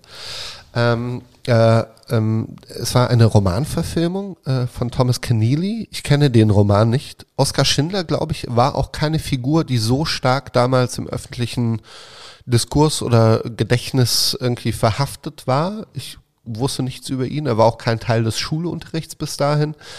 Ähm, äh, der Film wurde gedreht, während Jurassic Park geschnitten wurde. Ähm, also während der Dreharbeiten ähm, von Jurassic, nee, genau, während, äh, während der Dreharbeiten von Schindlers Liste wurde abends, dann die Abendschichten wurden für den Schnitt von Jurassic Park aufgewandt. Ähm, und ein ganz großer Anlass von Steven Spielberg, überhaupt Schindlers Liste zu verfilmen, weil es eben nicht unbedingt das Kino war, für das er gestanden hat, mit Ausnahme, sagen wir von die Farbe Lila, wo er sich ja auch einem historischen Thema angenommen hat, das vorher durch einen sehr emotionalen, fast schon melodramatischen Roman vorgegeben war, ähm, war der Hauptbeweggrund hier, ähm, dass er seine jüdische Identität neu entdeckt hat, vor allem durch die Geburt seiner Kinder. Als er so zusammengefasst, dass er durch die Geburt seiner Kinder zu einem Jewish Dad geworden ist. Und äh, eben auf eine Art, durch diese Art von Sinnsuche nach einer eigenen Identität, die vorher sich nicht unbedingt in den Film gezeigt hat, eben sich dieses Stoffs angenommen hat, in dem eben nicht nur die Heldengeschichte eines guten Deutschen, eines guten Mannes erzählt wird, sondern auch die Geschichte des Holocaust miterzählt wird. Ähm, das ist auch so ein bisschen so, würde ich sagen, so die beiden Pole des Films, in denen wir uns bewegen. Ähm, Oskar Schindler lernen wir zum ersten Mal in diesem Film kennen durch sehr, sehr eindeutig und auch sehr elegant ähm, erzählte Einstellungen. Charmeur, gepflegt, offenbar auch vermögend, ein Manipulator, ein Menschenkenner, ein Menschenfänger auch. Äh, gespielt von Liam Neeson. Äh, man muss dazu sagen, der Film ist in großen Teilen zu schwarz-weiß gedreht. Farbe taucht nur partiell auf, wenn sie eben auch was zu erzählen hat oder als, sage ich mal, visueller Trigger dient oder Marker. Ähm, äh, wir begleiten ihn in der ersten Szene des Films, beziehungsweise so in der Eröffnung des Films auf einen äh, ja, wie nennt man sowas, ein, in ein Restaurant. Mhm. Oder so Varieté ein oder Varieté oder ein. Nachtclub, Ja, Nachtclub, äh, irgendwo in Polen, äh, wo es sich sehr, sehr viele Nazis, also auch SS-Leute. SS-Führer, genau, ähm, gemütlich gemacht haben, ausgehen, einen schönen Abend verbringen mit Speis, Trank, Wein und Weib. Und er, ähm, er besucht diesen Abend, äh, so wie sie auch, aber ich glaube mit einem anderen Ziel. Äh, mit dem Ziel nämlich, äh, möglichst Kontakte zu knüpfen, um, ja, um was eigentlich? Na, Oskar Schindler ist ein quasi Industrieller oder ein Geschäftsmann, äh, auch ein bisschen ein Blender, wie du gesagt hast, so ein Unternehmer. Äh, und äh, sein Ziel ist, äh, sich den Krieg und die momentanen Umstände zunutze zu machen, um äh, billig eine Fabrik zu kaufen, in Betrieb zu nehmen, kriegsnotwendige Güter dort herstellen zu lassen und damit ein kleines Vermögen zu machen. Quasi die Situation auszunutzen. Er ist ein Opportunist, Ja. so wird er auch ganz klar gezeichnet. Ähm, der äh, offensichtlich kein, kein gläubiger Anhänger der Nazis ist, mit denen er sich versucht, hier gut zu stellen. Er ist Parteimitglied. Er ist Parteimitglied, sagen, er, er steckt am Anfang sein, sein Parteiabzeichen an, aber sein Interesse liegt ganz klar darin, sich die Situation zunutze zu machen, um Geld zu machen. Ist das Mittel zum Zweck. Genau. Ja, also ein, im Grunde einer, der sich an dem Krieg bereichert Ja. oder an den Umständen, weil natürlich Labor ist sehr günstig, ja. Genau. Äh, wird auch im Film gut erklärt, Ja. dass äh, die Personalzahlungen nicht an das Personal geht, nämlich an den Staat selbst, Ja. womit er ja durchaus zu leben weiß. Genau. Ähm, wir sehen ihn auch in Situationen, wo eine Figur leicht kippen könnte, zum Beispiel bei der Vertreibung einer jüdischen Familie, die unten im Keller gerade noch so das Silberbesteck in den Koffer packen Ja. konnte, um äh, wohin auch erstmal immer zu gehen. Das wissen wir zu dem Und Zeitpunkt noch Platz nicht. zu machen für Oskar Schindler, der Platz in diese Wohnung einzieht. der dann. genau zu diesem Zeitpunkt einzieht. Die Familie ist quasi noch nicht mal wirklich draußen und äh, da liegt er schon in einem wunderschönen Bett. Äh, wir sehen auch, diese Familie war sehr vermögend Ja. und äh, freut sich einfach über den neuen Lebensstandard, den er dort genießt. Naja, auch die Fabrik, es ist ja ganz interessant. Also sozusagen, das Tolle ist, wie der, also was das Tolle? Das Interessante ist, dass der Film das einerseits ja fast wie so eine Kuhgeschichte, die Geschichte eines Kuhs erzählt, aus der Perspektive von Schindler, auch diese Chutzpe, mit der er, mit der er sozusagen das macht. Er bekommt das Geld, weil er selber ist nicht vermögend genug, um diese Fabrik, die kaputt Ja. gegangen ist, die deswegen zum Verkauf steht, weil die jüdischen Vorbesitzer nicht mehr sozusagen sie betreiben dürfen. Ja. Und er hat nicht genug Geld, um sie zu kaufen. Was macht er?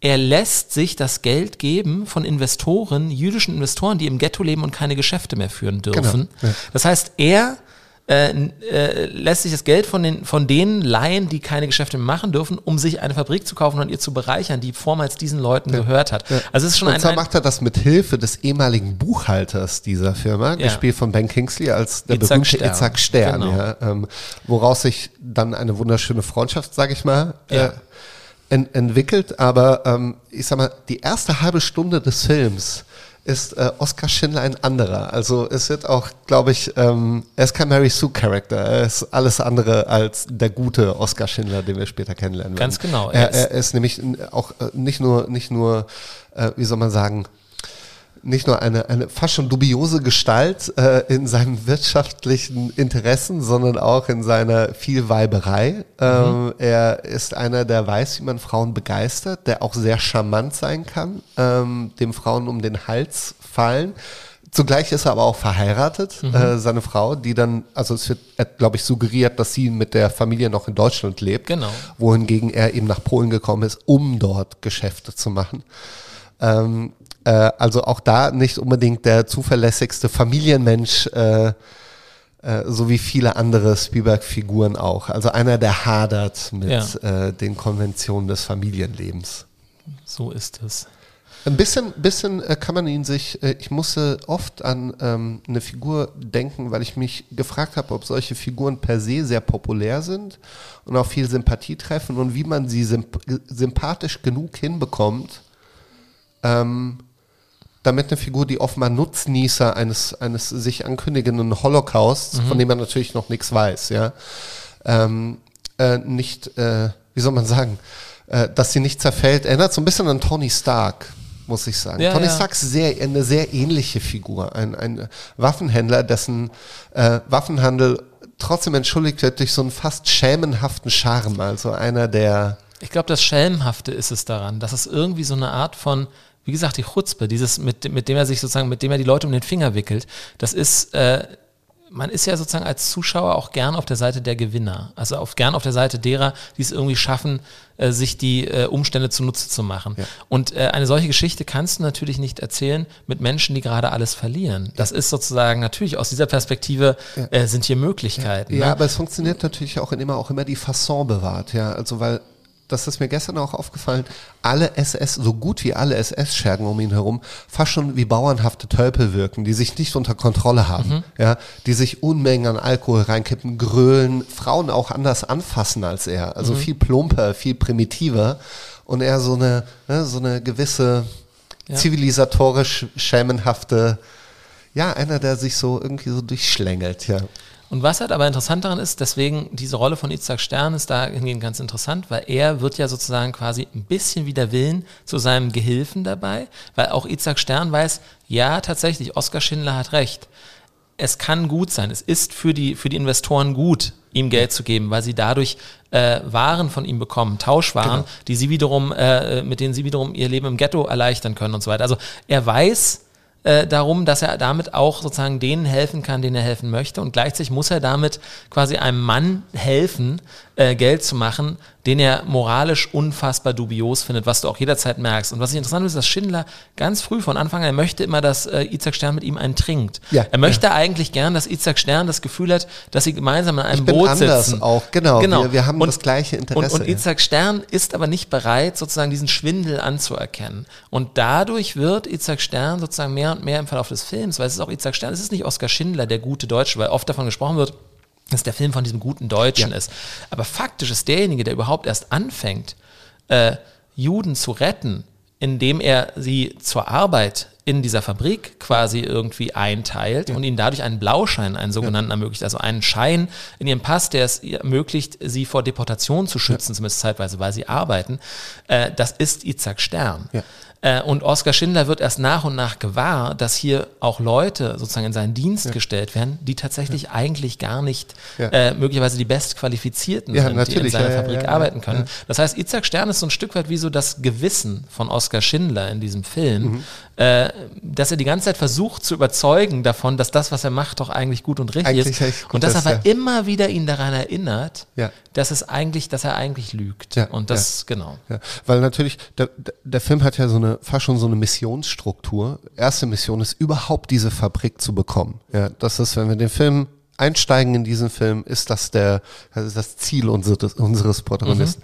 Äh, durch, durch sehr viel, durch sehr viele Gefälligkeiten, also äh, monetäre auch, also Bestechungsgeld, ähm, auch ähm, Bestechung und in Kontakt treten mit den Leuten, die er in diesem Nachtclub äh, paar Szenen zuvor dann eben gesehen hat. Ja, also wir erkennen auch diese Arbeitsmethode, ähm, die wird uns fast schon anatomisch erzählt, wie äh, welche Soft Skills notwendig sind, wenn man nicht unbedingt viel Geld hat, um in, in Krisenzeiten an so eine Fabrik zu kommen. Die kriegt er auch diese Fabrik. Nächste Mission ist äh, Arbeiter zu finden, Arbeiterinnen für diese Fabrik zu finden, die sie sich dann eben durch Itzhak Stern und Itzhak Sterns Verhandlungsgeschick auch und auch viele Manipulationen aus dem äh, Warschauer Ghetto glaube ich, da holen sie ja die Leute, die dann eben diesen Blauschein bekommen, wo auch ganz offen erzählt wird, das sind ja keine qua- qualifizierten Mitarbeiterinnen. Ganz ja. genau. Ähm, das wird auch fast schon wie so ein typischen Recruiting-Film wie Sieben Samurai teilweise auf gewitzte Art und Weise erzählt. Also dieses Schämenhafte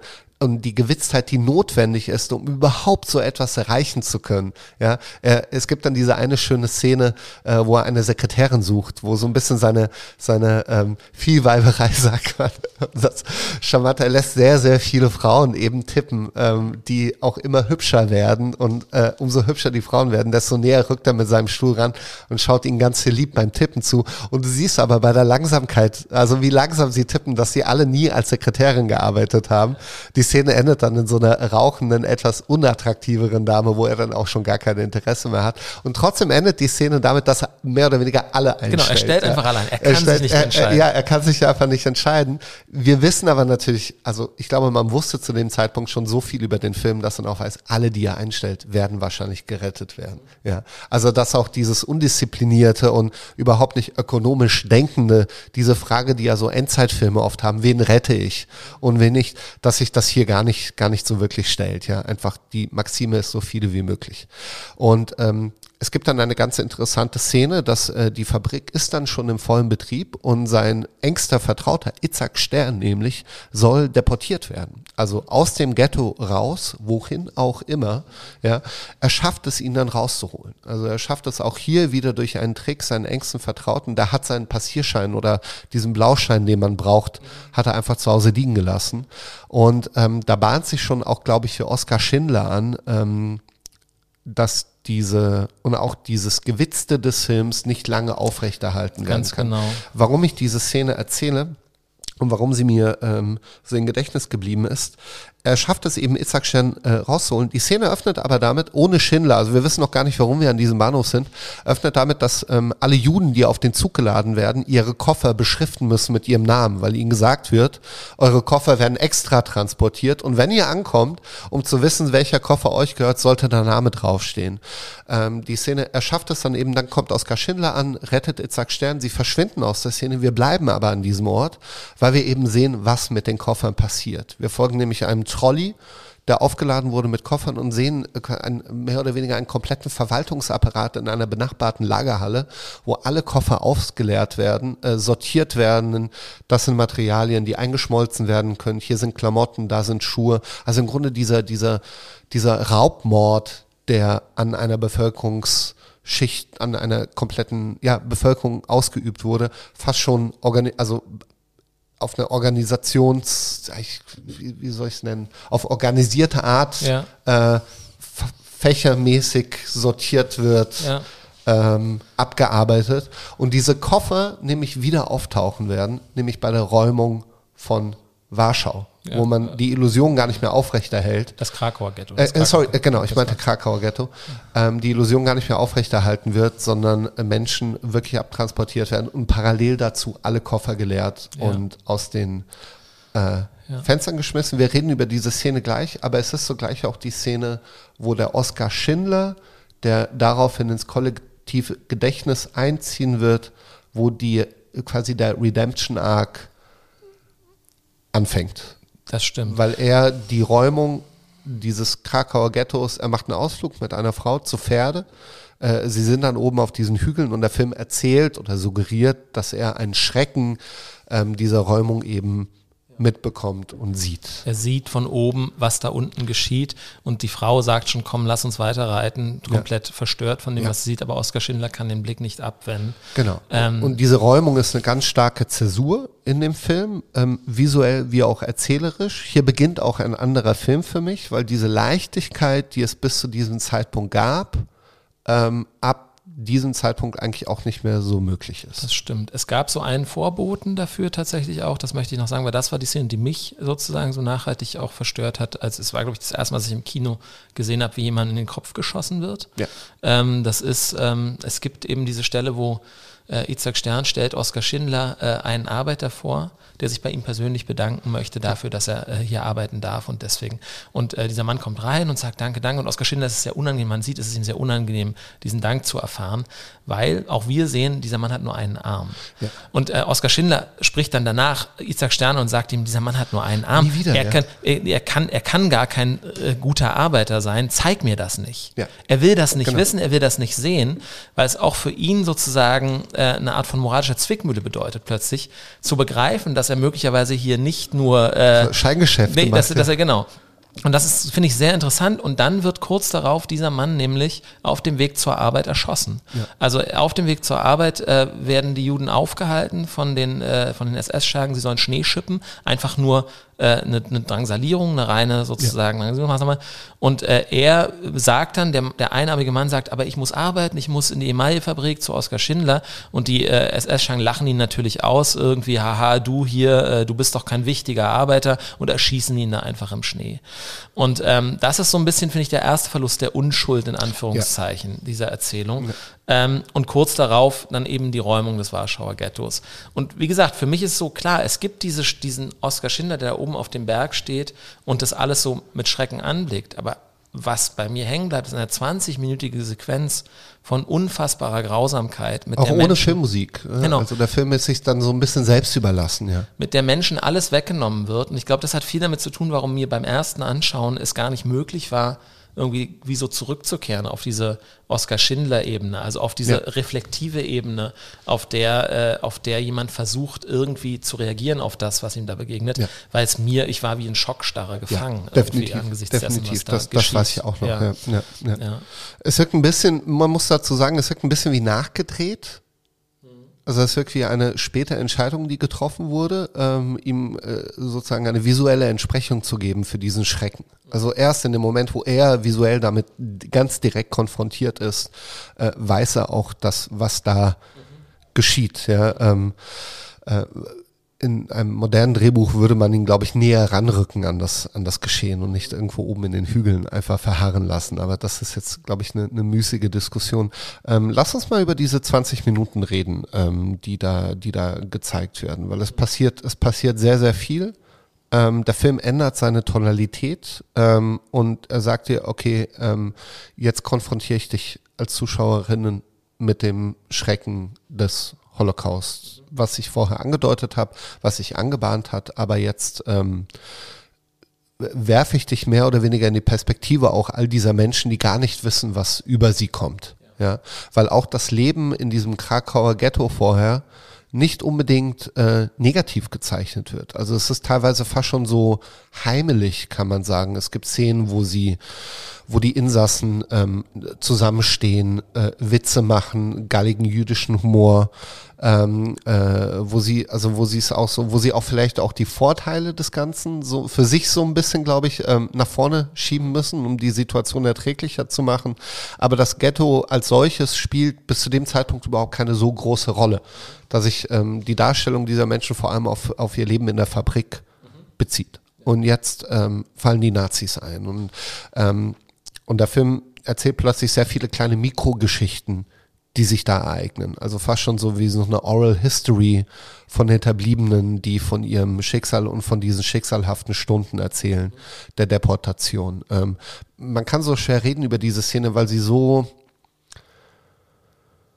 weil sie einen so erdrückt, auch in ihrer Darstellung, also von Mord, wo eben nichts mehr beschönigt wird. Und ich habe jetzt ein bisschen drüber gelesen, also dass in der Realität noch weitaus schlimmer war, aber es wirkt innerhalb des Films wie die Apokalypse, die über diese Menschen hereinbricht, ähm, aber eben nicht durch ein Naturereignis, sondern durch, durch andere Menschen. Ja. ja, ja, auf jeden Fall. Also es gibt, also es sind lauter schlimme Miniaturen, die man sozusagen ja gar nicht weiter auserzählen muss, aber also Dinge, die man auch sozusagen in so Oral Histories über den Holocaust, über Räumung von Ghettos und sowas kennt, die man hier aber sozusagen in einer unglaublich bedrückenden Direktheit erlebt. Also es gibt die Familie, die irgendwie ihre Wertgegenstände nochmal in so Brot presst und dieses Brot isst, um irgendwas sozusagen noch in der Hoffnung noch irgendwas retten zu können. Es gibt die Krankenstation, auf der äh, sozusagen den dort Liegenden noch irgendwie ein Gift verabreicht wird von den, von den äh, Schwestern, damit sie noch in Frieden sterben in können, Frieden kurz sterben. bevor sozusagen diese SS-Leute reinkommen und sie alle erschießen in ihren Betten. Ja. Also es ist wirklich. Es gibt ähm, den Jungen, der nach einem Versteck sucht, der, das kleine Kind. Ja. Und überall haben sich schon andere Kinder versteckt und er wird einfach weitergereicht bis am Ende in der Jauchegrube. Wobei das tatsächlich im Lager ist. Also es ist so, ein bisschen später, aber, ja, aber, aber stimmt, es ist, nichtsdestotrotz, ich, ich weiß, was, also genau, es sind solche Erzählungen. Und es gibt sozusagen den Jungen, der irgendwie sich losreißt, nach seinem Vater ruft, dann wird erst der Vater erschossen, dann wird noch das Kind erschossen, mhm. äh, während es von zwei SS-Leuten zurückgebracht wird. Und die schreien dann den Schützen an, nicht weil er das Kind erschossen hat, sondern bist du bescheuert, ich war direkt daneben, du hättest mich treffen können. Mhm. Also so eine, also auch so eine unglaublich saloppe mhm. Beiläufigkeit, mhm. mit der sozusagen diese ganzen Grausamkeiten Und es gibt passieren. eben das Mädchen in dem roten Mantel, mhm. ähm, da, da sind wir auch, das ist wirklich schön erzählt, äh, wo Oskar Schindler ein kleines Kind ausfindig macht aus weiter Entfernung, ähm, die Kamera ihr dann hinterher schwenkt, die sich dann auch schafft, so zu retten und äh, die trägt einen roten Mantel. Das ist quasi das einzige Farbelement mhm.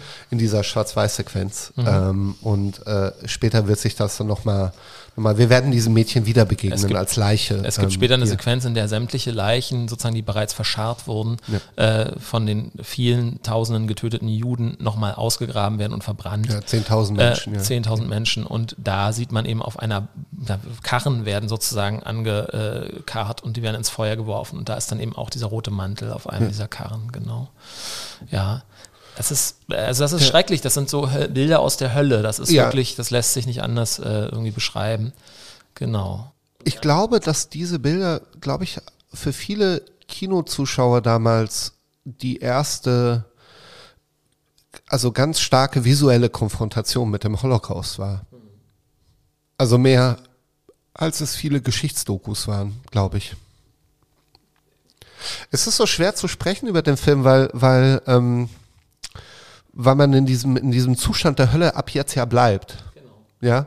Und, ähm, und den Film zu sortieren in, in diesen Gefühlen, die man dann eben empfindet von Trauer und Wut, vor allem Wut, ähm, ist sehr, sehr schwer. Also, aber es muss ja immer noch eine Erfolgsgeschichte erzählt werden. Und das, aber genau davon handelt, glaube ich, der Film. Der Film handelt und man kann ihn sozusagen bei dieser Suche wie so beobachten. Er handelt davon, von dem Versuch jetzt aus dieser Hölle heraus irgendwie äh, also sowohl für die, für die jüdischen Figuren, die ja trotz allem, auch wenn Schindler sozusagen den großen Bogen hat, trotzdem äh, werden ja auch die einzelnen äh, Figuren dieser, dieser, dieser Community der Schindler-Juden ja. sozusagen auch durchcharakterisiert. Und es gibt ja, ja immer wieder so kleine Momente, ja. in denen wir ihnen begegnen, auch in diesem täglichen Überlebenskampf.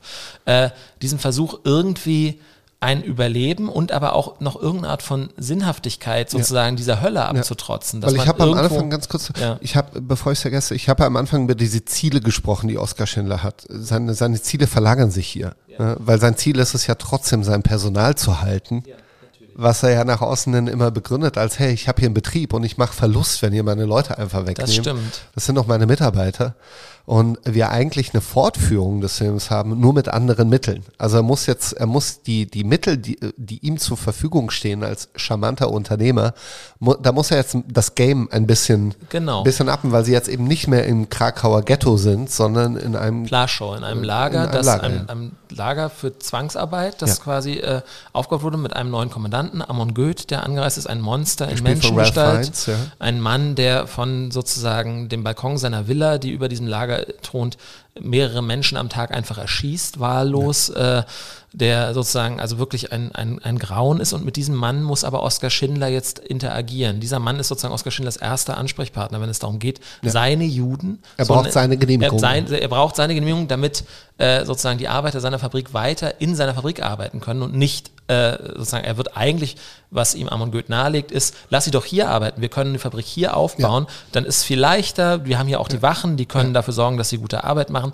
Und er äh, muss aber argumentieren, der muss eben nicht, er kann nicht moralisch argumentieren, denn Ja. das moralische Argumentieren ist sozusagen keine Währung, die hier irgendwie funktioniert, sondern er argumentiert geschäftlich, er argumentiert äh, kapitalistisch, er argumentiert, dass er sozusagen, sie sind angelernt, er kann nicht einfach mit irgendwelchen anderen Arbeitern arbeiten, er braucht diese dort in seiner Fabrik und er besticht letztendlich Amon Goeth. Er zahlt ihm Geld dafür, dass er seine Arbeiter weiter bei sich was arbeiten lassen der kann. Film da auch ganz, ähm, ganz geschickt suggeriert, ist das Einzige, was größer wiegt als ein irrealer Hass auf Juden, die Sehnsucht und die Gier ist nach Waren und Geld.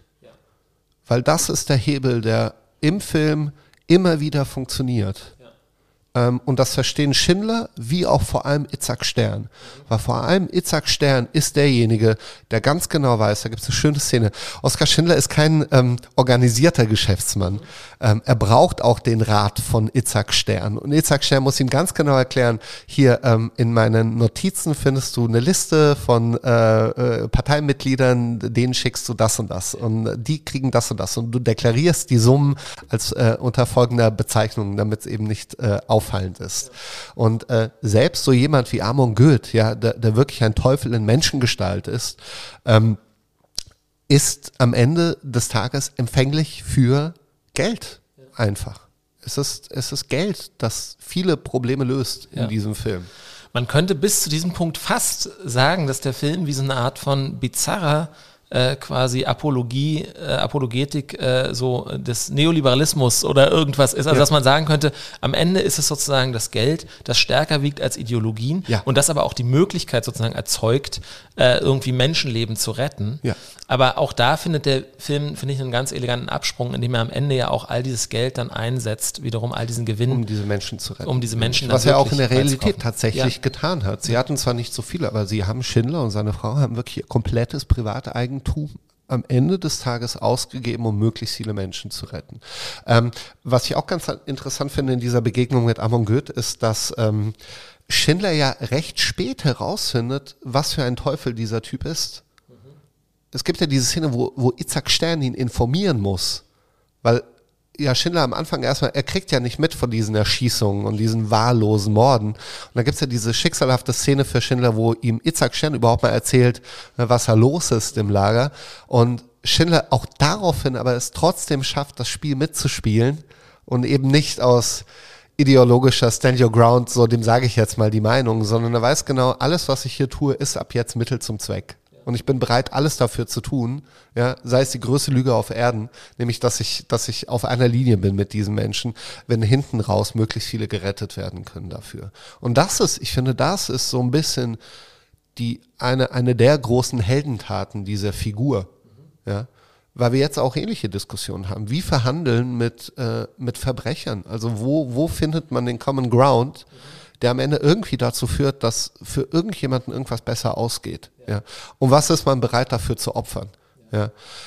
Und, ähm, und das erzählt der Film sehr, sehr gut, Ja. finde ich. Das stimmt.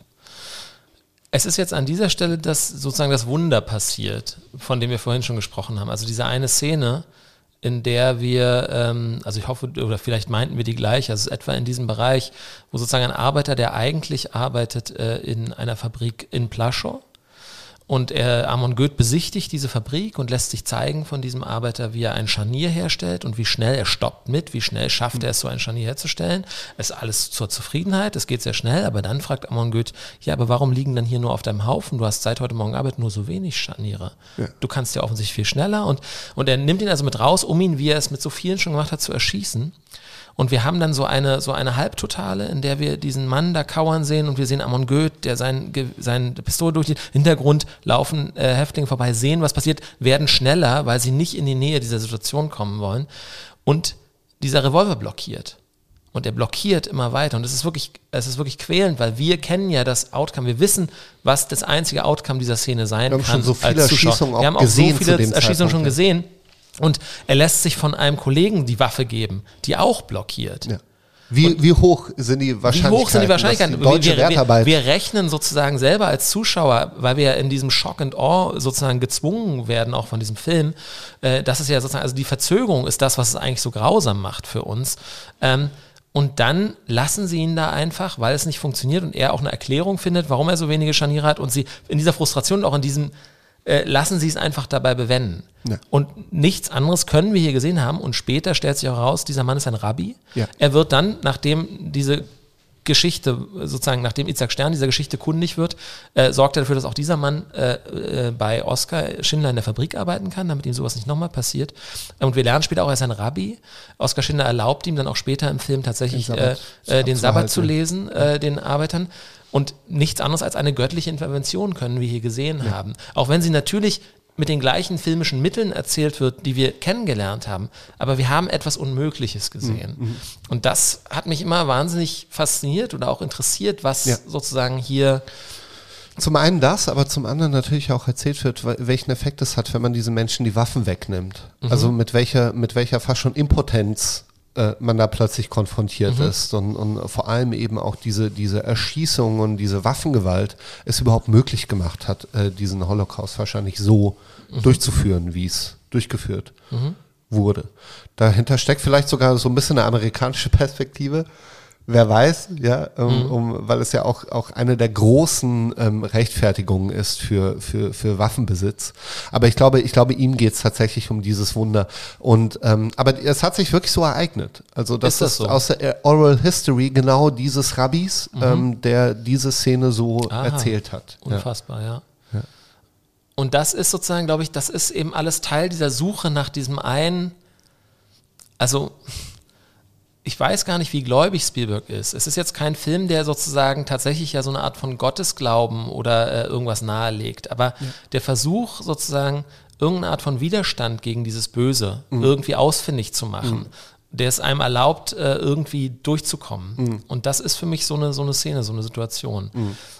Es gibt, ähm, wir müssen langsam zum Ende mhm. kommen, Till. Ähm, lass uns über diese, diese Mission Structure sprechen. Ähm, Sie sind im Lager Oskar Schindler hat es geschafft, mit Amon Goeth einen Deal auszuhandeln. Er kann seine Mitarbeiterinnen halten.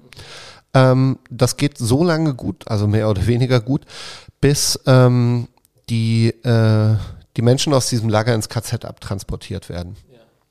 Und äh, hier verlagert sich, jetzt geht es gar nicht mehr darum, irgendwie Mitarbeiter zu halten, sondern ab jetzt geht es darum, Menschenleben zu retten. Und wir marschieren jetzt schnurstracks zu der Liste ähm, die dann eben aufgesetzt wird. Äh, wie hast du die Szene empfunden? Wir haben es ja zusammen gesehen. Also für mich steckt darin so wie so ein, weil kurz davor auch eine, eines der höllischsten Bilder sozusagen des Films steckt, nämlich dieser Leichenberg äh, der, der exhumierten Leichen, die da verbrannt werden. Ja. Sozusagen ein Blick in Valhalla nennt es einer von diesen wahnsinnigen der Deutschen. Verrückt geworden der offenbar verrückt geworden ist. in den Leichenhaufen schießt genau. mit seiner Pistole. Ähm, und es gibt sozusagen jetzt den Abtransport, es wird alles aufgelöst. Ähm, Oskar Schindler steht eigentlich da mit Koffern voller Geld. Ja. Er hat mehr Geld gemacht, als er in einem Leben ausgeben kann. Er sagt ja. es selber. Eigentlich es könnte seine Erfolgsgeschichte hier enden, aber es würde bedeuten, dass er all die Menschen, denen er äh, sozusagen es ermöglicht hat, noch ein Jahr vielleicht oder ich weiß nicht, wie lang dieser Zeitraum ist, zu überleben, jetzt ihrem Schicksal überlässt und er entscheidet sich anders. er entscheidet sich, all das Geld, das er hat, einzusetzen, um sie alle freizukaufen. Ähm, und dann wird eben diese Liste aufgesetzt in so einer Nacht- und Nebelaktion, sitzt er da mit Isaac Stern und versucht aus dem Diktiert, Kopf, ja, diktiert all die so Namen, all dieser Menschen, die sozusagen gearbeitet haben. Er kann haben. die Namen auswendig, er kann er sie kennt auch, jeden er kennt sie aus, er Einzelnen, kennt ja. jeden Einzelnen. Er muss, manchmal braucht er die Hilfe von Isaac Stern, sich erinnern, wie hießen die Kinder, auch die Kinder sollen mit. Er geht auch zu anderen Fabrikeigentümern und bietet einem an, hier, ich kann auch deine Leute retten. Ja? Ja. Lass uns die Liste so voll wie nur möglich machen. Und natürlich, es ist so ein bisschen wie so ein. Man könnte sicherlich kritisieren, ja, das gibt's doch gar nicht, dass jemand sozusagen aus so einem reinen Guten heraus so, aber es ist, die Szene ist eine solche Erleichterung nach dem Film, nach dieser Hölle, die der Film so lange beschrieben hat, dass man es glauben will. Ja. Man will glauben, dass es sozusagen eine solche Gegenkraft gibt, dass es Menschen gibt, die sozusagen alles einsetzen, die sozusagen eine Liste schreiben, um so viele Menschen wie möglich einfach nur zu retten vor diesem Schicksal. Es hat was unfassbar Befreiendes, dass es diesen Versuch gibt. Irgendwie. Jetzt Stein sagt ja auch, das ist eine gute Liste. Das ist ein absolutes Gut. Diese Ein Liste ist ein absolutes Gut. ja. ja. Und absolut heißt ja, dass es keinerlei Diskussion Genau. gibt. Sie, es kann nicht relativiert werden. Genau, das Gute, was hier sozusagen versucht wird, kann nicht relativiert werden. Und das meine ich. Der Film sucht nach diesem absoluten Guten, dass er diesem absoluten Bösen Ich entgegensetzt. meine, wir kennen das absolute Gute aus der, aus der christlichen Mythologie. Mhm. Ist ja, ne, also dass das Opfer, das gebraucht wird, dass mehr oder weniger das eigene Leben Ja. geopfert wird für ein höheres Gut. Und nun könnte man natürlich sagen, was opfert Oskar Schindler? Also wenn man jetzt kritisch sein möchte, Natürlich, könnte man sagen, am Ende ist Oskar Schindler jemand, der einen privaten Reichtum, der nur erreichen konnte, indem er Zwangsarbeiter ausgebeutet hat, jetzt wieder einsetzt, ja, um jene Zwangsarbeiter dass zu er ja retten. hätte auch das Geld nutzen können, um zu flüchten. Ja? Natürlich, Weil er weiß, da kommen die Alliierten, ja, er Ja. ist Nazi, er ist Parteimitglied, also Ja. die, die Chancen, gut rauszukommen aus der Nummer, stehen ja, Ja. auch für ihn nicht wirklich, Ja, ja. nicht wirklich. Nein, nein, natürlich. Also es ist sozusagen, ich will das überhaupt nicht in Abrede stellen. Also ich bin, ich bin auch wirklich dem Film dankbar dafür, dass er mir, dass er mir und uns und den Zuschauern sozusagen diese Art von Ausweg ermöglicht. Ähm, ähm, genau, man kann es natürlich sozusagen aus einer Historikerperspektive, glaube ich, immer noch mal sozusagen in Frage stellen, ob das jetzt so die eine Geschichte ist, die wirklich uns den Holocaust erzählen kann. Es gibt dann ja nochmal, also das heißt, eigentlich sind sie gerettet. Er schafft es sogar, die Privatangestellte Helen Hirsch von Amon Goeth, eine Jüdin, die er stark misshandelt, die er schlägt und die er aber eigentlich heimlich begehrt. Und dieses Begehren macht Amon Goeth fertig. Und auch hier wieder, Oskar Schindler schafft es, weil Amon Goeth möchte sich eigentlich nicht von ihr trennen. Er hat eigentlich sogar so einen Traum, mit ihr zusammen nach Wien zurückzugehen, mit ihr zu leben.